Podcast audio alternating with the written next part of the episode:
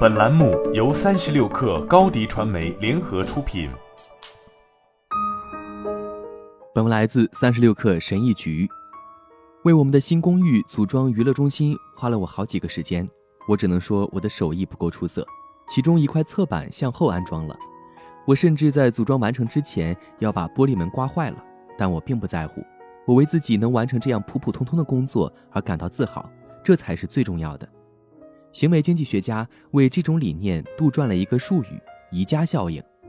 这个概念很简单：你在一件作品上投入的时间和精力越多，你就会越喜欢它。对于家具制作和其他个人爱好来说，宜家效应还是可以有的。但作为一个有抱负的企业家，他就不能给你带来正能量了。过度投入工作的问题就在于，你转向或放弃一个项目时会非常痛苦。企业家精神意味着创新和创造，但同时也意味着把你想做的工作和实际的工作分开。如果你执着于自己的商业理念或营销方式，那你就是在阻碍自己继续前进。这里有三种方法可以让你从这种依恋中解脱出来，让你变得更加灵活机动。一要多产，不要完美。一万个小时定律最早是由已故的安德斯·埃里克森在一九九三年对小提琴学生进行的一项研究中提出的。几十年来，这个理念一直备受争议。但有一件事是肯定的：最好的小提琴家，甚至是小有名气的小提琴家，都是经过大量的练习方才成功的。我们都想生产出一款很棒的产品，但仅仅考虑完美的产品或原型是不够的。我们得实践一下。我们必须发布产品，并将产品推向市场，这样你才能知道自己的产品到底如何。正如领英创始人里德·霍夫曼所言：“如果你第一版的产品没让你出洋相，那你产品面世的时间其实已经晚了。”不断的推陈出新可以帮助你获得你下一步行动所需要的反馈。什么有效果，什么没效果。如果你一直等到产品完美之后再发行，那么你永远不能确切的知道怎样才完美。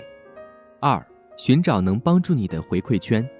许多有抱负的企业家都有这种饱受折磨的艺术家的观点。有一种误解认为，要想创造出伟大的东西，你必须把自己关起来，不受干扰的独自完成。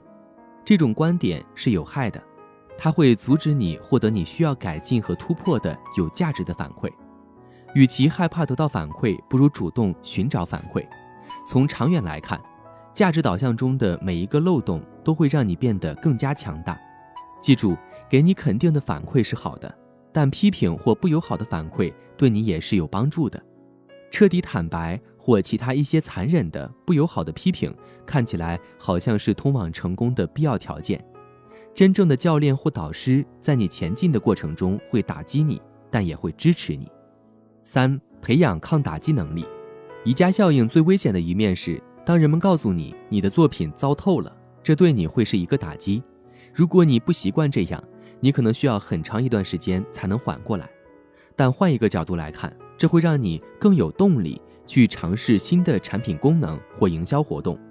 最坏的情况就是你犯了一个错误，这给了你一个练习抗打击能力的机会，而且使你越来越有韧性。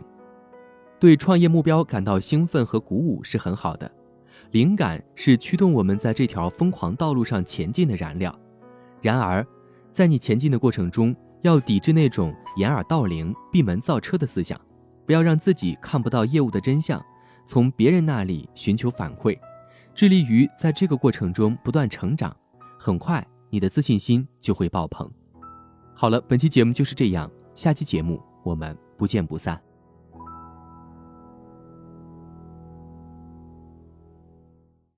高迪传媒为广大企业提供新媒体短视频代运营服务，商务合作请关注微信公众号“高迪传媒”。